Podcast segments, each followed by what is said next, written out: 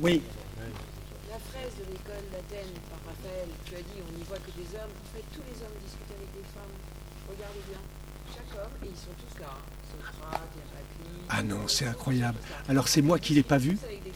C'est pas la même On parle pas de la même Non, mais elle a une version de Chapin, elle. Ah, pardon. Non, non, mais attends, peut-être qu'elle a raison, peut-être que j'ai pas vu. Si, monsieur. Non, la fraise de l'école d'Athènes des Gobelins, qui est- eh ben, si tu regardes bien, C'est plein de nana, ouais. chaque homme parle à une femme en fait. Ce qui est assez malin pour les philosophes. Parce que je trouve ça étrange, moi, d'ailleurs. Qu'est-ce qu'on t'a demandé Tiens, c'est marrant ça. Euh, Ah, alors on recommence tout. Bon, c'est assez hypocrite, Non, si tu c'était veux. juste pour détendre. Regarde-la bien, tu verras. Ah ouais, ouais, non, non, non, mais C'est peut-être pas des femmes, c'est des... T'es sûr que c'est des, femmes. C'est pas des éphèbes ou des, je sais pas. c'est euh, peut-être des, euh, comment on dit, des allégories. Ah, vois. Ah, c'est des allégories. Non, non, les philosophes sont réels et les femmes sont des allégories. J'essaie de le sauver. Merci. Hein. Collègue. oh. Putain, heureusement que t'es venu. Je pense qu'on va se battre sur le champ à 6h demain matin. Vous avez un pistolet, monsieur Non, il regarde bien. Moi, je pense que c'est Et la conversation est un. Je crois qu'ils doivent parler à la musique, à la, à la poésie, à la... Elle a raison. Ah, d'accord. Je pense que c'est ça. C'est des allégories, je pense. Oui, tout à fait. Non, effectivement. C'est pas des vraies femmes. Bon, disons, disons pour. euh, euh, non, tu as raison. Il y a des. ouais. Euh, ce sont pas les philosophes. C'est pas. Je veux dire. c'est- Des allégories C'est, c'est, tu sais ce que j'avais en, en tête? Je raconte un peu ma, ma vie. Euh, on a une amie euh, artiste brésilienne euh, qui est très drôle et très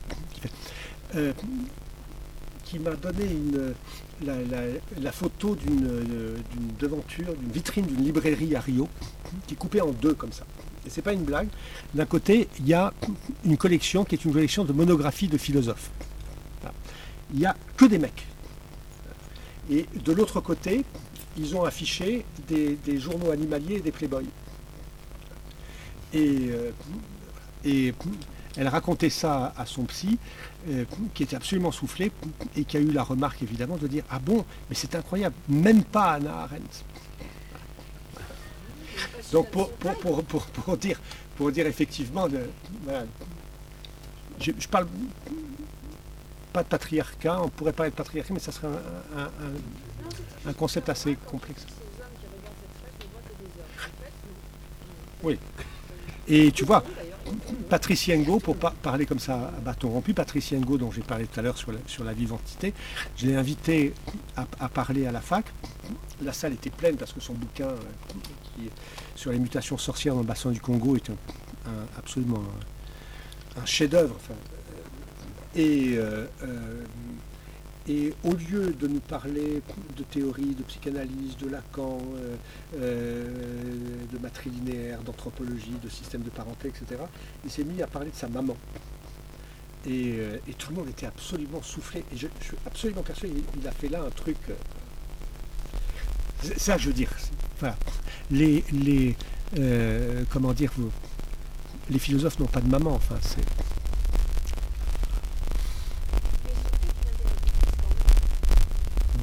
Alors, ça, c'est- oui, Oui, oui. oui, oui, oui, oui, oui. Non, non, non, non. Moi, je regarde la toile, je vois comment elle est composée, je vois le point de vue, je vois qui est là. Et qui est en présence, c'est toute la Tous les philosophes du monde, ils sont là. Et chacun parle à une femme. À moins que. il y C'est une espèce de génération. C'est une espèce de génération patrilinéaire en fait. hein. C'est- d'au- d'auto-engendrement du masculin en fait. hein. Ça, ça fonctionne comme ça.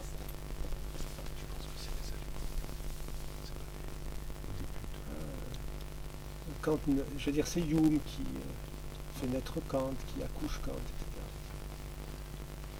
Bref. Bon, ben, ok. C'est Hegel qui dit que la, la femme euh, a un développement, enfin que l'homme s'impose par des efforts d'ordre technique, que la femme a un développement comparable au végétal euh, et se, se développe comme par imprégnation de l'atmosphère. Voilà, C'est ça. par la sensibilité. Que l'homme euh, réussit par des efforts d'ordre technique. Or, il Ouais. trouve que la philosophie, malheureusement, a pris un une dimension et une orientation assez technique, en particulier à cause de la pensée référentielle. Quoi, hein. Et du coup, la sensibilité euh, est laissée aux femmes et, Mm. et aussi abandonnée dans la philosophie assez Mm. largement. Parce qu'elle a une dimension, comment dire, ingénérique. Enfin, je ne sais pas comment dire les choses. Vé- véritablement. Bon, le petit projet de Leibniz, le texte de Leibniz, il est pas mal quand même.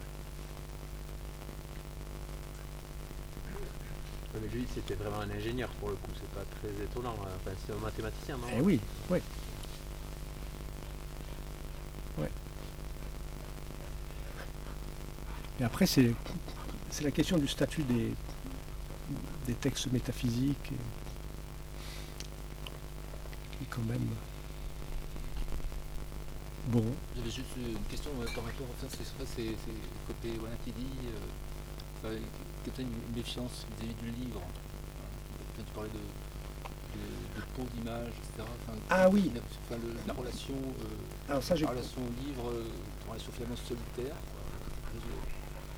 de, voilà, dont il faudrait se méfier. hein, donc- donc qui- Oui. Alors ça, c'est marrant parce que j'ai. l'habitude de, de- de- considérer la lecture comme un, comme un dialogue, enfin, un dialogue peut-être avec quelqu'un qui est, qui est mort, peut-être, mais euh, pas comme, comme un exercice solitaire. Alors, c'est vrai que chez Copenhague, il y a d'une certaine manière une critique du livre, et puis qu'elle elle est un peu sous-jacente, enfin, je veux dire aussi euh, à la critique de la scolarisation, etc. Enfin, je veux dire, c'est, euh, c'est assez, euh, assez évident. Mais euh, j'avais pensé parler de ça, et puis finalement j'ai abandonné, sur ce concept de peau d'image. Utupécity, c'est ça le- terme.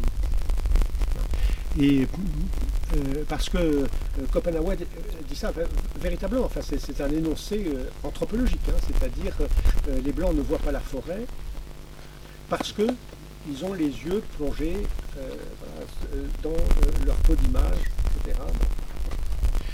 Et euh, euh, euh, Bruce Albert euh, analyse cette expression qui est une, sorte de composition en fait, un- mot composé, euh, euh, entre deux termes qui, re- qui relèvent de registres lexicaux tout, à fait différents et incompatibles entre eux.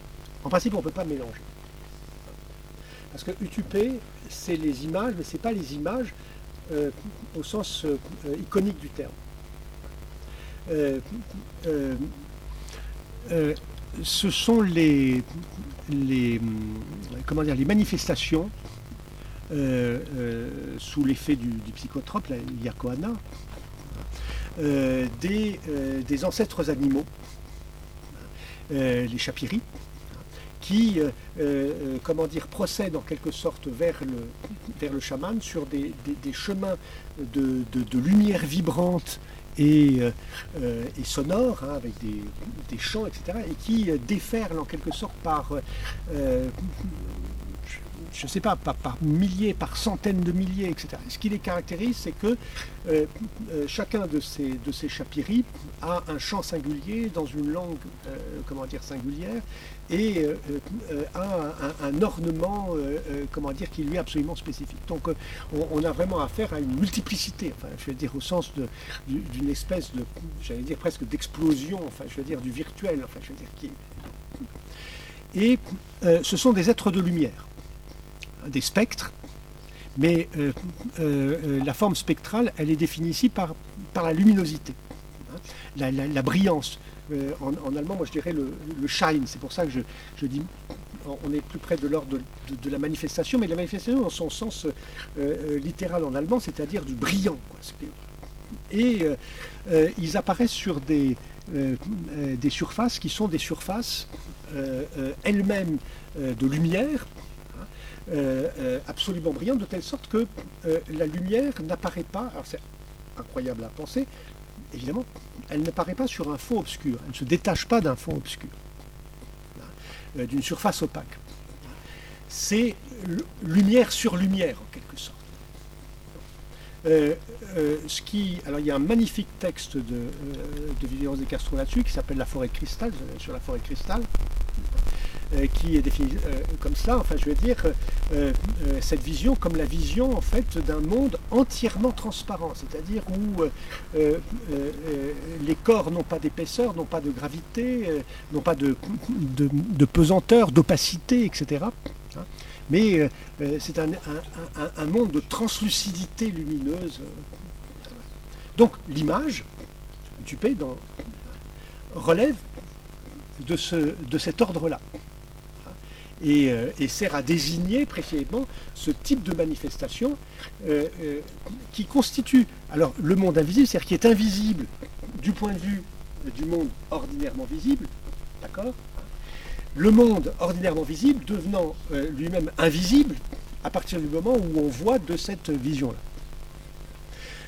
Mon point de départ, c'était le rapprochement que faisait euh, Eduardo avec, euh, euh, comment dire, avec la, la, la vi- la vision plotinienne du principe, etc. Je laisse de, côté, ça, parce que c'est encore autre chose, c'est une traduction équivoque qui permet de, se donner une idée. Mais c'est pas, c'est pas ça non plus. Donc, alors que, comment dire, euh, Sikis, c'est la peau, c'est-à-dire c'est euh, l'ordre du, euh, dessin, du tracé ornemental précisément sur une surface opaque. Et euh, euh, euh, ce qui caractérise ici la, conjonction, c'est de produire presque, j'allais dire presque une, sorte d'oxymore en quelque sorte, un truc, euh, euh, un truc impossible hein, qui se, euh, qui. Donc je me suis demandé souvent qu'est-ce que, qu'est-ce que ça voulait dire, c'est-à-dire que quand il dit pot d'image, euh, il fait une traduction. C'est lui qui traduit. Il fait une traduction équivoque. C'est-à-dire que euh, euh, il, prend précisément ces, euh, comment dire, ces, concepts-là et il traduit en quelque sorte qu'est-ce que euh, ce serait effectivement que ces choses-là qui n'existent pas chez nous, les livres, hein, pour nous. Ça serait ce truc-là. C'est-à-dire quelque chose en réalité de monstrueux, d'aberrant, de complètement pathologique, puisque euh, dans l'association des deux, on détruit les deux. On détruit en quelque sorte euh, l'ordre de la vision lumineuse, hein, et on détruit aussi, puisque, euh, comment dire, le, dessin devient des sinuosités, de petits traits, etc. C'est-à-dire on détruit le dessin lui-même. Et ça c'est très important, parce que le dessin lui-même, il a une fonction qui est pas seulement une fonction ornementale, mais qui est aussi bien une fonction de, euh, de protection, ou bien même une fonction, en, quelque sorte, euh, d'appel pour défaire la surface vers des linéarités, euh, comment dire, plus profondes. Ingold raconte ces choses-là sur les, dessins ornementaux, etc. Donc, quand on met les deux ensemble, on détruit tout.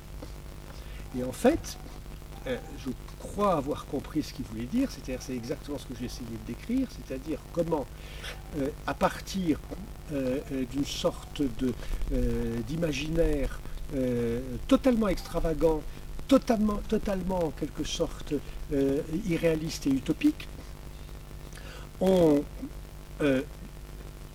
comment dire, inscrit sur le papier, eh bien, on imposait en quelque sorte au réel une, euh, euh, comment dire, une forme, hein, euh, qui est une forme qui ne peut plus se laisser défaire hein, euh, ou articuler précisément euh, dans une multiplicité de, euh, liens, de rapports, dans un complexe euh, de, rapports écologiques. Euh, voilà en, en gros un peu ce que serait, euh, ce que serait le, euh, comment dire, l'opération. L'imaginaire, l'imaginaire occidental. quoi. C'est ça, c'est-à-dire c'est les idées de Leibniz. Il avait l'idée aussi de faire un sous-marin, euh, l'idée des éoliennes, etc. Je voulais. euh, j'ai- fait un texte euh, en basque là, dans ce, dans ce numéro. Bon, c'est plutôt un questionnement, je ne suis pas philosophe, mais je me suis permis de prendre un extrait de votre précédent texte. Ah. Euh, bon, c'est parce que c'est un débat actuel euh, sur la communauté basque, qui existe, bon, qui est minoritaire, mais qui existe. et dont, euh, dont on se pose la question comment constituer une, commu- une communauté qui existe, mais comment renforcer une communauté de, de basco-parlants. Parce que le- quand on parle, on fait référence, on parle en basque, non, on pense en basque plutôt. Et donc je suis parti, euh, j'ai pris un extrait de votre texte où, euh, euh, où on, définit bon, le français, par le français on accède à la culture universelle. Et donc le, le parler des Noirs et des Basques et tout ça, c'est soit important, soit Mm. nouveau, soit remarquable. Mm. J'ai repris cette, cette partie-là. Ah oui. Et parce que bon, il y a 2000 ans, il y avait les Gaulois, il y avait des, des Ibères, et puis il y avait dans la zone pyrénéenne, pyrénéenne euh, des gens. Bon, les Gaulois ont disparu, les Ibères ont disparu. Et bon, de- des Pyrénées, il reste les Basques, les Catalans et les Andorrans. Et, et donc, euh, moi, il me semble que les fondements sont assez touchés. Ils ne sont Mm. pas tout à fait ruinés Mm. Il en reste quelque chose quand même. Et, et donc le questionnement, c'est euh, évidemment il faut, il faut se battre au niveau politique, Blanquer, la loi Molac, euh, etc. Mais au niveau culturel, euh, est-ce que, est-ce que au niveau culturel, il y a une, il y a une chance de- d'exister comme une Mm. communauté Hmm. qui pense en basque et qui, qui s'affronte forcément, enfin qui vit à part de, de la, de toute la, dans tous les médias de- des anciens empires coloniaux comme l'Espagne ou la France, c'est pas rien comme euh, tradition et comme, euh, comme ça a influencé et ça influence encore les habitants d'ici. Et donc le questionnement, est-ce que cette, euh, est-ce qu'une communauté est viable au milieu de l'Europe occidentale, qui pense différemment, qui pense, en basque différent? Oui, mais je- je- j'espère. je je- c'est pas moi qui qui, qui peut répondre. Je pense que, enfin, je sais pas, vous, vous en êtes la, preuve quand même. Oui, oui, bien sûr. Bien sûr, parce que, de toute manière, on voit bien que c'est ce que je. Je reviens un, peu sur l'histoire de, des- de- des éoliennes qui ne fonctionnent pas. Ça ne fonctionne jamais, en fait. C'est-à-dire que. euh,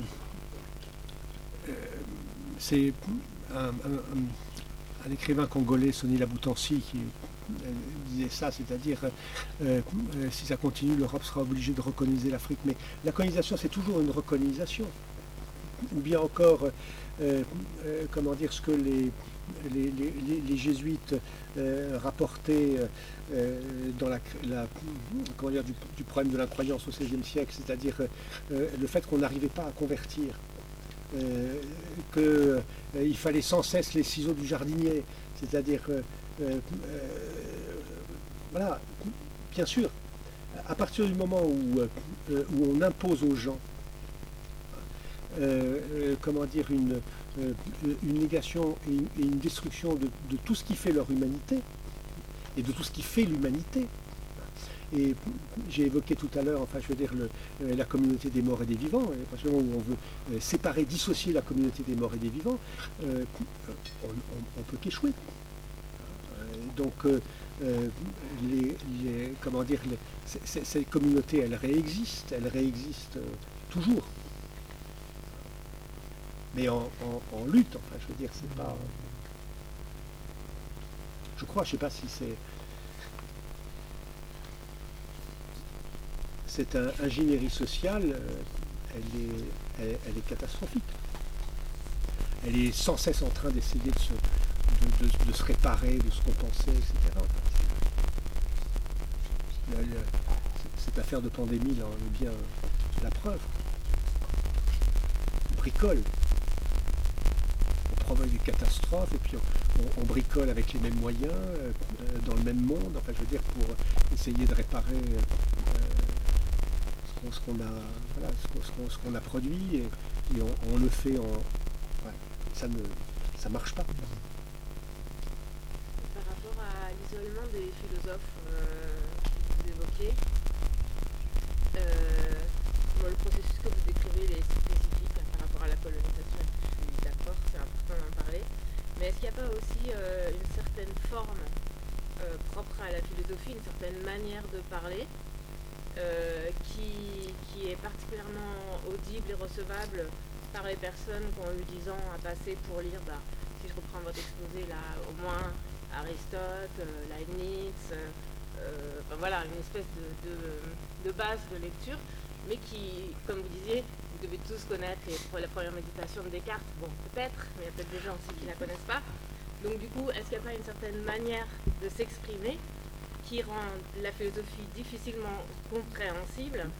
Et est-ce que c'est pas là la base de l'isolement des philosophes et d'un isolement au fond bien mérité?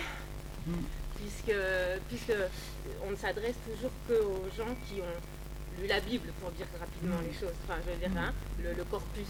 le- le- La liste des et, auteurs. et ces Ouais. dix années-là qu'il faut passer pour pouvoir comprendre un philosophe qui parle, euh, bon, du coup, ça rend très agréable hein, le fait de comprendre un, un philosophe qui parle et quelqu'un qui pense quand on a les références. Mais quand on les a pas, c'est extrêmement violent et euh, on est très rapidement renvoyé à notre euh, nullité supposée, etc.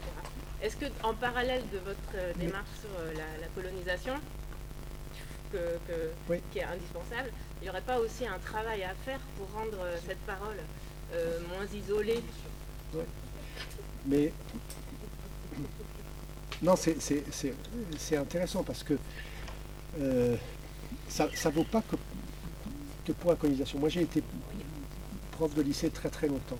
Donc, euh, effectivement, tu as raison. C'est-à-dire que quand je dis euh, tout le monde sait ce que c'est que la colonisation, je, je- je suppose qu'on est allé euh, comment dire, faire une classe de terminale. Voilà, parce que c'est et qu'on n'a pas oublié ça fait pas et qu'on n'a pas et oublié qu'on a eu depuis. un prof de Mais, philo mais et que ça nous a voilà, mais Enfin, voilà, mais voilà, mais voilà, évidemment, ça fait pas- quand même beaucoup d'hypothèses. hein. voilà, ça fait voilà, et, et c'est pas, c'est pas, c'est pas, aussi mécanique que ça. Mais, euh, mais par contre, l'idée que euh, on comprend pas, on se sent nul, ça c'est intéressant parce que c'est ce qui permet de relier scolarisation et colonisation. Et- ou religion. Parce Oui. que si vous dites, comme vous le savez, dans le deuxième verset de la troisième Oui, machin oui, truc, oui, oui. euh, voilà, ça veut dire Ouais. que c'est pas pour moi, ça, ça me concerne pas. Ouais. C'est pas forcément l'école, ça, ça peut être toute, toute forme de, reli- de religiosité. Reli- L'école faisant partie de, cette- de- Ouais. des religions, hein, mais je veux dire, c'est. c'est- Ouais. C'est le jeu. Oui, oui, tout à fait. Ouais. Mais c'est- c'est plutôt la référence à une sorte de croyance commune, enfin au moins un corpus des textes, des, des saints en tout genre, qui sont effectivement toujours des hommes et tout. Mais ça, c'est quand même. euh, L'école euh, joue un rôle terrible, mais enfin, c'est- aussi la façon dont nous, plus tard, on réutilise les formes scolaires pour euh, s'adresser euh, et sûr. pour penser, qui est, qui est largement aussi destructrice que l'école elle-même. enfin. Ouais. Non, je suis d'accord, j'ai pas beaucoup à, à ajouter à ça. Mais, mais le sentiment d'être nul parce qu'on ne comprend pas, je veux dire, euh, on l'a tous. Et, c'est, mais euh, Boussy, évidemment, dans, le contexte colonial, euh, euh, comment dire, il, le prend comme point de départ. Parce que, parce que ça, veut dire ça veut dire une négation. C'est-à-dire tout à l'heure, on parlait de la question de la communauté, de la communauté qui préexiste, etc. Il y a, une manière, comment dire, les gens, je veux dire, ils savent vivre, ils savent penser, ils savent raconter des histoires, ils savent comment se comporter, ils savent euh, comment, euh, comment dire, parler aux morts, etc. Enfin, je veux dire, quoi faire avec leurs morts, quoi, quoi manger, quoi ne pas manger, etc. Je veux dire, euh, et on arrive et on leur dit voilà, si tu si tu si tu pas capable de, de, comprendre ça, c'est-à-dire de te comment dire de- de t'annuler hein, pour euh, euh, occuper cette position euh, comment dire épistémique là, d'être le sujet de cette pensée là, eh bien tu vaux rien. Et, c'est le sujet d'une pensée à partir de laquelle on va, comment dire, on, a l'illusion qu'on va pouvoir recréer ou créer, comment dire, à, pa- à partir de rien en quelque sorte, ex nihilo, euh, euh, la totalité de ce que c'est qu'une société, euh, de ce que c'est qu'un un, rapport à son environnement, de, de, de- de- comment on doit se comporter, de ce qu'on doit manger, pas manger, etc. Et, et donc, moi, je, je dirais pour aller dans ton sens, pour parler, je vais dire que c'est le moteur terrible, en quelque sorte, de, de- comment dire, de, euh, euh, je, je- comment dire, de nos propres progrès. Enfin, je veux dire, euh, c'est-à-dire que moi, je, je me suis aperçu effectivement que euh, je comprenais quelque chose à ces philosophes-là, etc., parce que euh, parce que j'y comprenais rien au départ et que euh, il fallait surmonter à chaque fois cette humiliation. Mais l'humiliation, elle est constante, elle est, elle est première. que- oui, mais justement, est-ce qu'il n'y a pas quelque chose à, à faire en sorte pour pas reproduire sur les autres cette humiliation Ah, bien sûr. euh, par- je donne un exemple tout court. hein. Euh, lisez le texte d'Aristote sur la main, on peut très bien. Enfin, mettons qu'on s'adresse à un public, on ne sait pas si les gens ils ont lu Aristote sur la main, Ouais. en classique, ou ils l'ont pas lu. Ouais. Eh bien, franchement, si jamais on, on redit en trois phrases ce qu'il y a dans ce texte, on fait l'effort, les gens qui l'ont lu vont trouver plaisir à une reformulation, je ne pense pas qu'ils vont s'ennuyer, enfin, ils sont toujours curieux de voir la façon dont c'est reformulé, c'est ça la philo. Et ceux qui ne l'ont pas lu vont savoir de quoi il s'agit. Là, on n'exclut personne. Et même si on ne connaissait pas ce texte et qu'un jour quelqu'un nous a dit bah, t'as qu'à Mm. lire le texte et, et qu'on Mm. s'est senti humilié, et bien là nous-mêmes, dans notre façon de transmettre, on ne va pas reproduire cette humiliation. Et Mm. pour pas la reproduire, je pense ré- réellement qu'il faut réexpliciter tout et ne pas avoir euh, ce que j'appelle une pensée référentielle, c'est-à-dire euh, CF, euh, paragraphe 234 de telle œuvre que tout le monde connaît, etc. Il faut essayer de, de redire, dans, il faut donner dans nos textes et dans nos prises de parole tous les éléments, au maximum en tout cas, pour que tout le monde Mm. puisse comprendre en Mm. fait. Et donc pas faire des raccourcis, je, je- je comprends qu'il y a un plaisir à parler entre nous, mais, Ouais. mais je veux dire, je trouve ça super important de, de refo- re- re- re- reformuler, au cas où il y a quelqu'un Ouais. qui ne connaisse pas euh, des Ouais. Un jour, je trouverai les mots. Il y en a. Oui. Laisse. Oui, c'est vrai que ça supposait un petit peu quand même. ouais. En évoquant Descartes ou Aristote. Mais euh,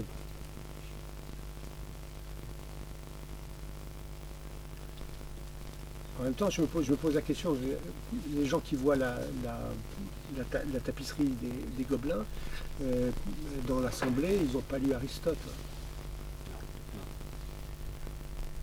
Et, et ils voient ça, c'est-à-dire qu'ils voient la main comme, comme, comme organe d'une intelligence toute puissante.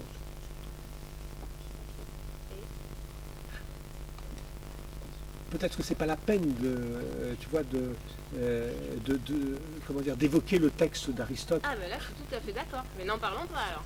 Oui, Disons pas dans les parties des animaux, la main Aristote. ce qu'il y a, c'est qu'il y a, c'est qu'il y c'est qu'il y une coïncidence, c'est-à-dire c'est juste pour dire que, euh, euh, en fait, ces gens-là qui n'ont pas lu Aristote euh, et qui euh, voient dans cette image-là une image de leur propre activité législatrice, et de, de- de- maîtrise et d'imposition réelle euh, euh, de leur intelligence, euh, bon, ils sont aristotéliciens. Aristotéliciens. Ou peu importe. Ça, veut dire. Ça veut dire que c'est, le, même type, en quelque sorte, d'humanité, la même manière de penser. C'est-à-dire, c'est des. euh, je sais pas comment dire. C'est, c'est des, reformuler peut-être aussi. hein. c'est des intellectuels d'empire. C'est des intellectuels de l'empire. D'empire. C'est, c'est ça, en fait. Ouais, peut-être que c'est pas la peine de. Ouais, tu as raison. Non, mais je suis pas contre qu'on les cite, hein, mais Ouais. j'aime mieux qu'on donne Ouais, ouais. temps. Peut-être qu'il. il a- oula, Ah, c'est Leibniz qui téléphone là. c'est la mise qui était. Il avait inventé l'iPhone. Le calculateur, ben oui, tu rigoles, mais c'est tout à fait ça. Non, mais sans blague, il y aurait pas de, t'aurais pas un téléphone portable sur la, Ah, il sur la aurait- table sans Leibniz, on est bien d'accord. Ah, mais c'est clair, c'est clair. Oui, il a, il a inventé à une- l'avoir trouvé en même temps. Ouais, mais Euh, quand même au niveau des calculs, des il calculs était pas mal, vraiment, je pense. Ah oui, oui, je crois qu'il- Et sans les- sans l'extractivisme euh, euh, minier, euh, et sans le travail des enfants, etc. c'est clair. J'avais une question sur Eboussi, mais ça, ça rejoint un peu le- Oui. l'échange là. Euh, sur cette espèce de réfutation là, très, très violente de la philosophie en quatre points. Euh, bon, il le fait quand même par les outils de la philosophie. Euh, Alors, je, suis allé très très vite, c'est-à-dire qu'il le fait par les outils de la philosophie. euh, ou ou est-ce que c'est un dépassement de la philosophie? Là, en l'occurrence, euh, euh, il s'agit il ne s'agit pas de, de- de- de produire une philosophie. En fait, euh, il s'agit de, euh, de...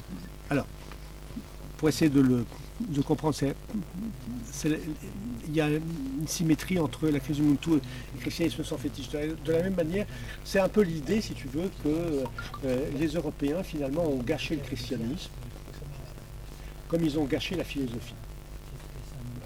Et donc, euh, et donc y a- quand on pose la question de la philosophie africaine ou christianisme, du christianisme africain, on pose, on pose cette question-là. C'est-à-dire euh, à quelles conditions, euh, comment dire, la, la- euh, la philosophie pourrait-elle être adéquate à sa promesse? C'est ça. Oui, il balance pas tout. Voilà. Et, euh,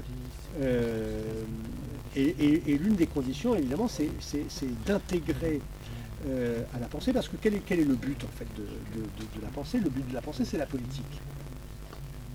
De la même manière. Fondamentalement, c'est ça.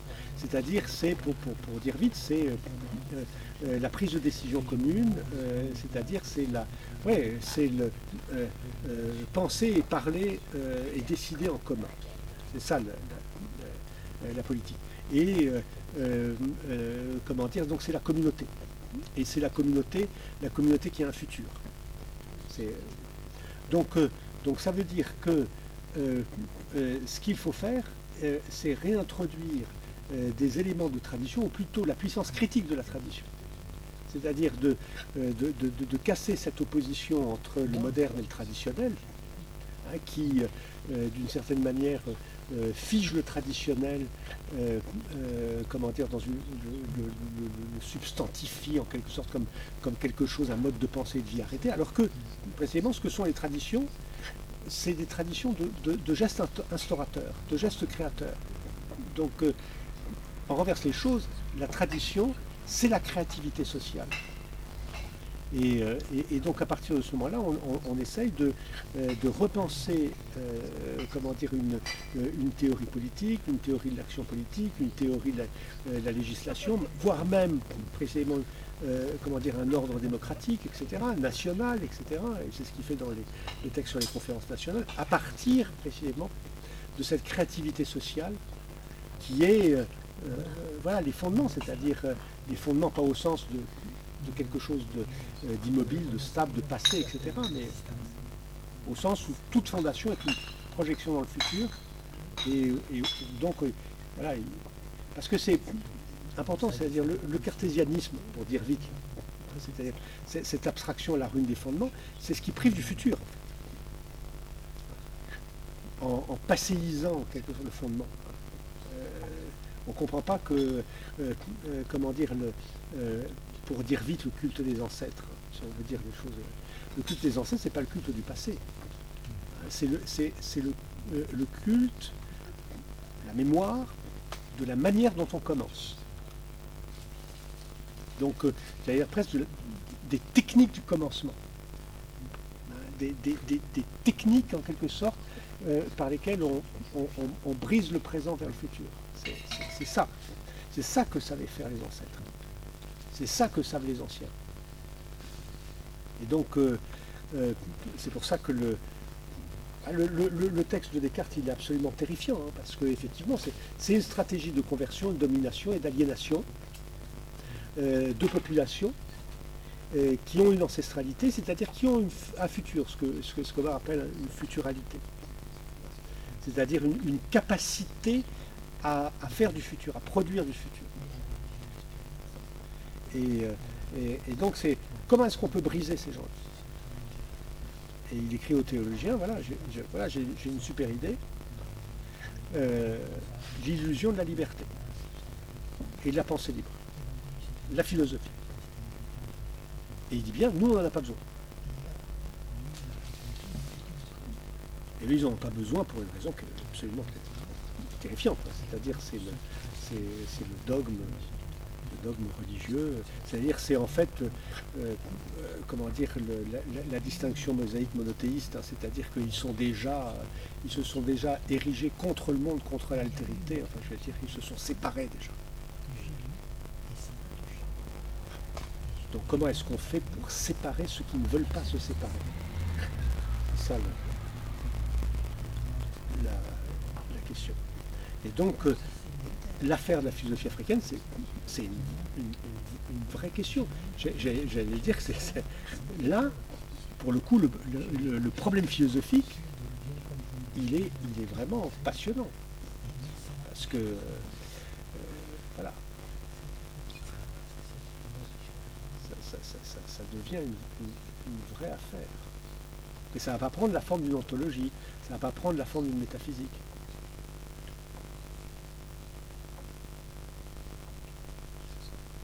Le, le- le- le type d'intellectuel qu'incarnait euh, Eboussi, c'est pas un intellectuel universaliste, c'est c'est l'intellectuel d'une communauté. C'est pour ça qu'il n'est pas. qu'il y a aussi cette dimension, c'est-à-dire c'est pas simplement qu'il est occulté, silencié, etc.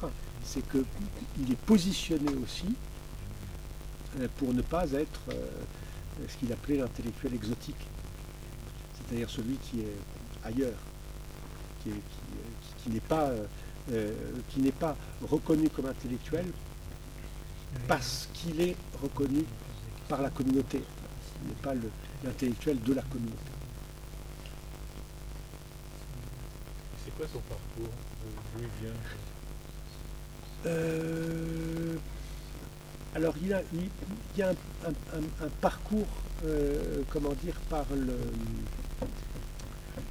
euh, le, séminaire jésuite en fait. hein. Euh, Donc il vient, il vient, de, il vient évidemment, enfin je vais dire, euh, par là, par le, euh, par le christianisme et par, par le catholicisme africain. Où il est très vite comment dire, avec lequel il est très vite en rupture. Mais en même temps, pas totalement, parce que le christianisme sans fétiche, c'est assez. Mais la question du fétichisme, en fait, euh, elle imprègne sa pensée politique également, c'est-à-dire sa, théorie de l'État postcolonial, mais enfin de l'État colonial. Euh, c'est l'État fétiche.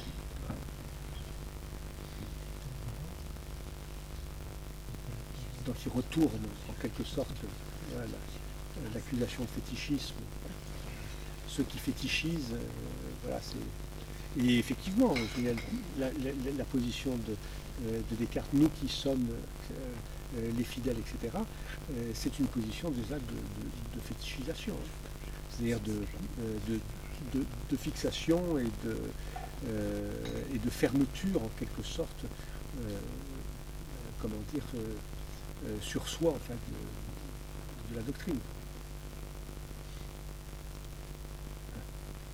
Du coup, euh, est-ce qu'il a écrit des livres, donc vous avez cité des livres de philosophie, qu'on peut dire, mais est-ce qu'il y a de, de- de- soit dans ces livres-là, soit dans d'autres écrits qu'ils auraient fait, euh, des formes un peu différentes, euh, peut-être proches du récit, ou je sais, je sais pas, je Non. ne connais pas. Eboussi, c'est un théoricien, c'est vraiment des textes, des textes théoriques.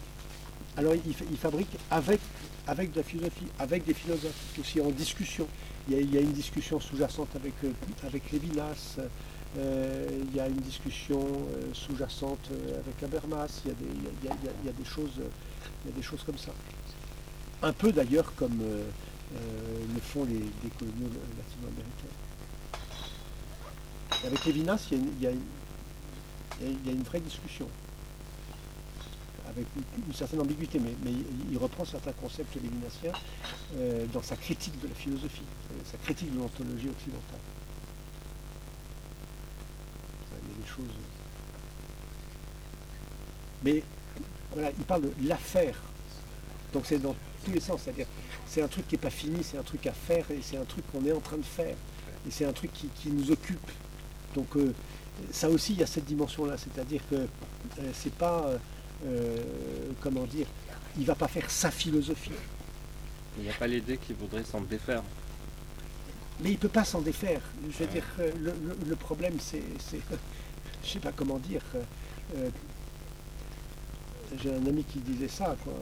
Euh, voilà, le, les- les- le colon blanc, il est, il est, il est, il est rentré dans le bassin du Congo, il est dans le ventre, et maintenant il est dans le ventre.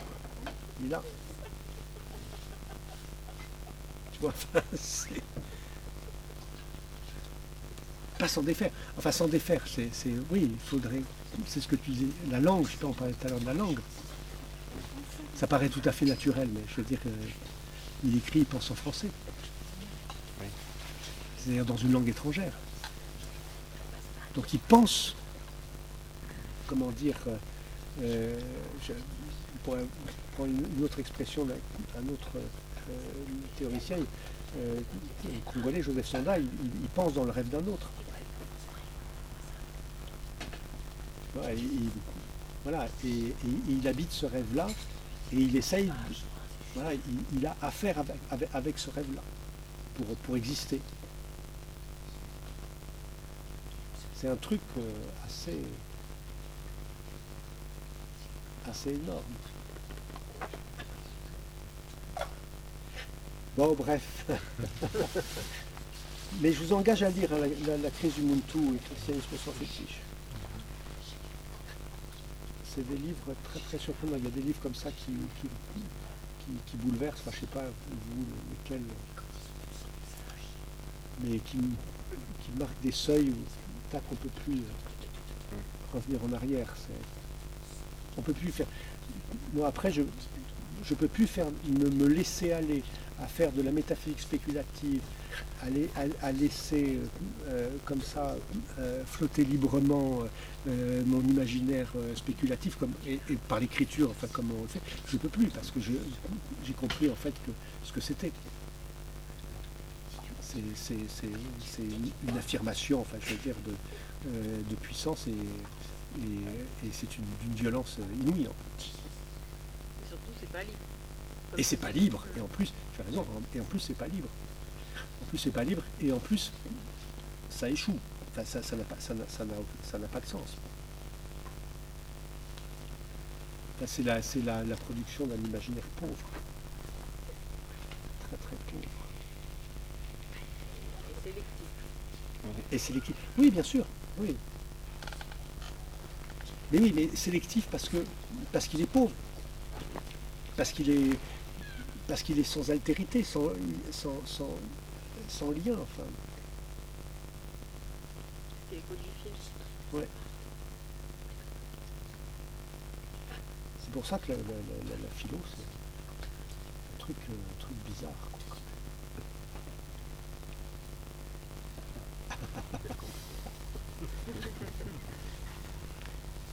On aurait pu appeler la soirée à la recherche du, premier connard. Oui, c'est ça. Oui, oui. Je suis sûr qu'il y aurait eu 50 ou 60 personnes. Ah, oui, c'est ça, c'est ça. C'est. La philo, c'est bizarre, ça C'est ça. C'est. Oui, il y en a, il y en a plein des, des- des- des textes comme ça chez les philosophes euh, européens. C'est assez. Mais celui-là, il est quand même pas mal parce que c'est un plan. Puis surtout, il l'envoie à Louis XIV. Quoi.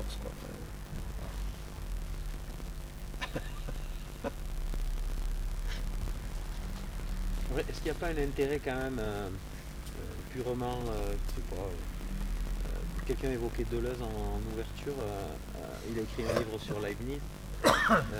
Ouais. Il n'aime pas Leibniz dans ses conclusions, c'est pas trop son Ouais. truc, mais il dit qu'il est très admiratif de la construction intellectuelle, Ouais. du côté alambiqué. Ouais. c'est bien parce que tu vois, là, il est super tard et puis on, arrive. Je suis complètement crevé. Tu as complètement raison. En fait, c'est- la seule, c'est la seule question, c'est la seule question que j'attendais, si tu veux, parce que c'est, parce que c'est la, la vraie question. Tu vois, c'est-à-dire que quand tu dis ça, finalement, est-ce que tu reproduis pas l'isolation dont j'ai, dont, dont- dont j'ai parlé?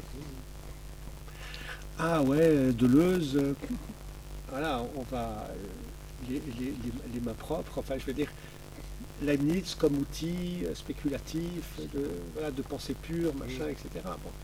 Donc on, on reproduit enfin, euh, comment dire, la forme idéale, l'idéalisation, en le, en. Alors que Deleuze est, est très conscient, mais à la fin de sa vie, c'est pour ça que dans le, le- le texte que j'avais fait, Qu'est-ce que la philosophie? Euh, pour, moi, c'est, même pas ce que, je ne me souviens plus exactement ce que, j'avais écrit, mais c'est, un texte dépressif. La philosophie est dépressive, mais, mais c'est un texte, vraiment dépressif, où on sent qu'il se pose la question, mais qu'est-ce que j'ai foutu de ma vie? Qu'est-ce que j'ai fait, etc. Et, euh, et le truc sur le remarquable, le nouveau, etc., et pas la vérité, etc., ouais, ça excite, etc. Ça peut s'entendre complètement autrement encore. Voilà, c'est juste pour épater, épater la galerie. Sur un fond qui est un fond de dépression fondamentale, parce qu'on on, on peut presque dire ça, c'est-à-dire si effectivement c'est seulement faire du remarquable, euh, du nouveau, de l'important, etc., c'est sur un fond de quel désespoir, de, de- quelle absence. Tu vois? C'est un truc, un truc énorme.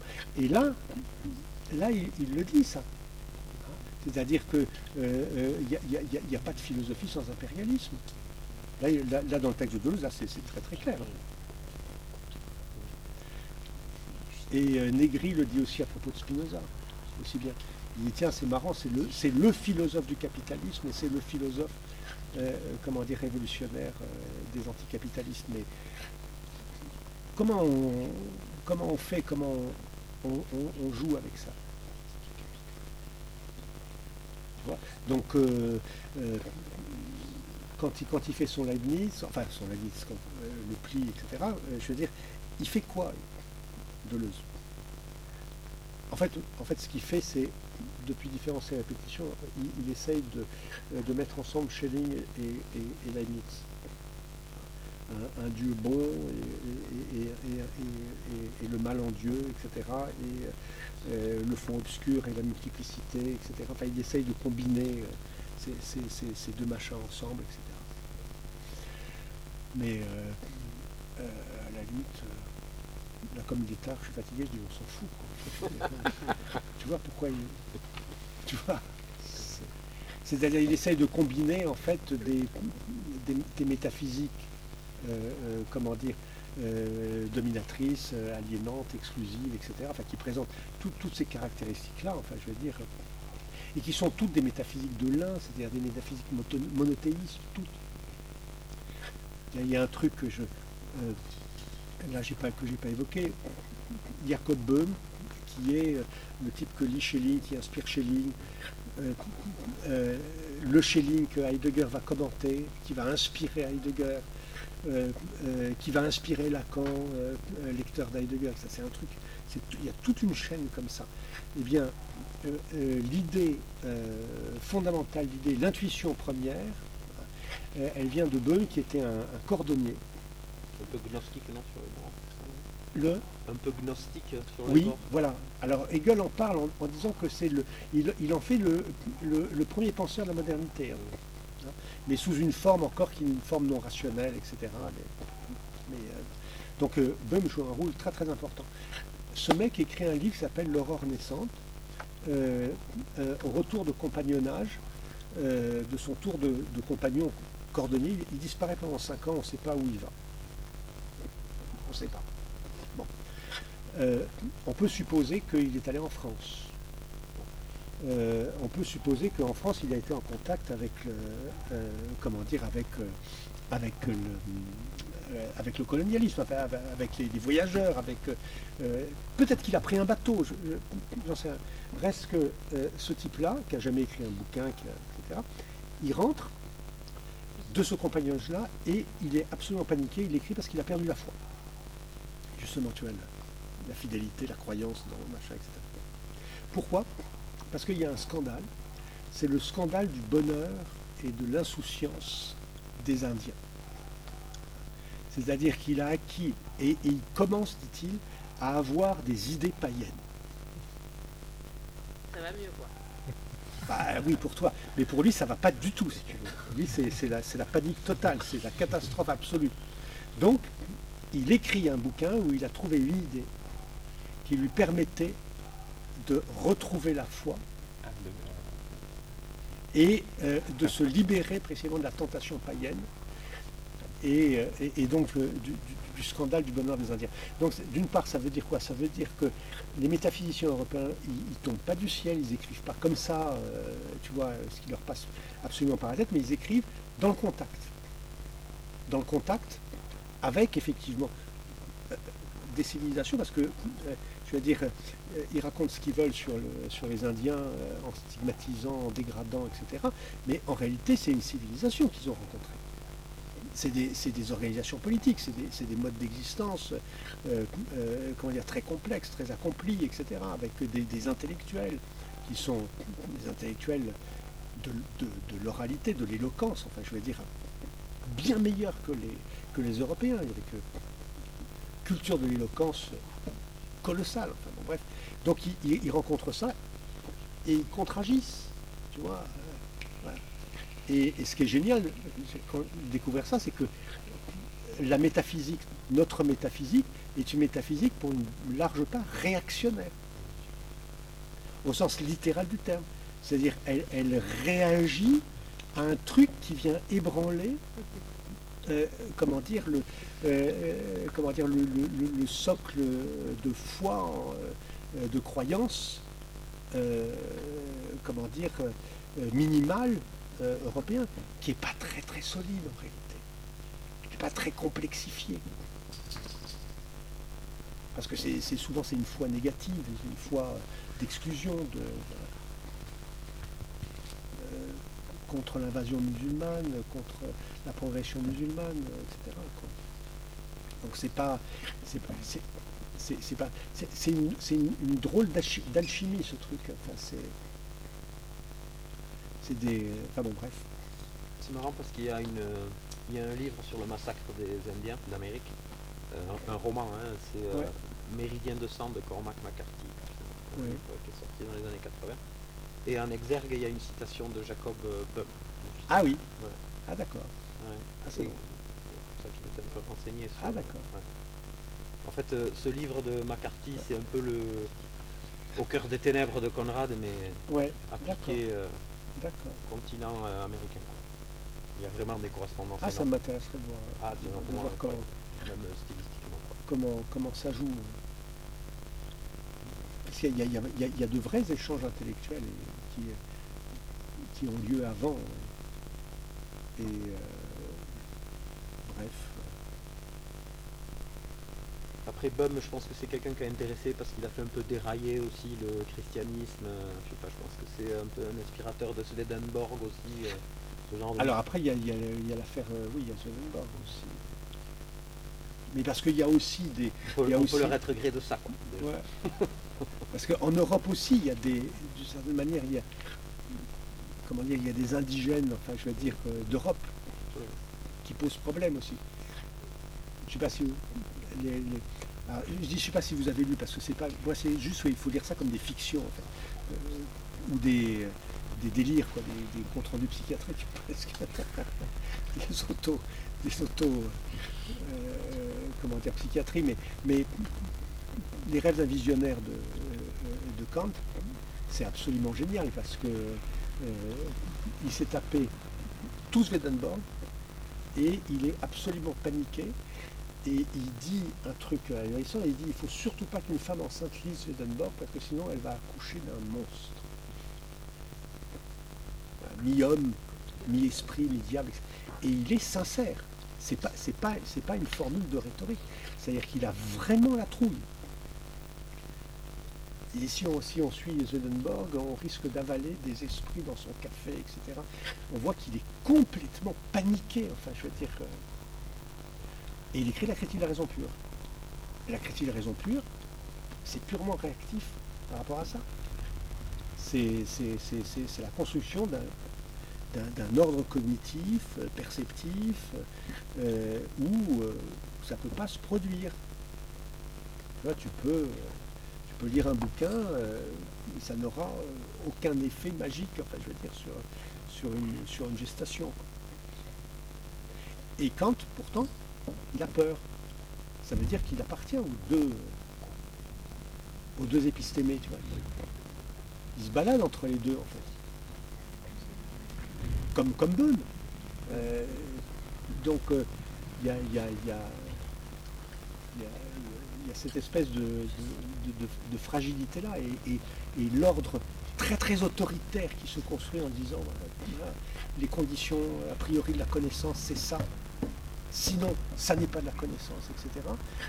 Cet autoritarisme-là, je veux dire, il, entre guillemets, il s'autorise ou il se légitime de cette fragilité. Il faut écrire une autre histoire de, de la philosophie qui ne soit pas. Bon, bref, il est tard là quand même, hein, les amis.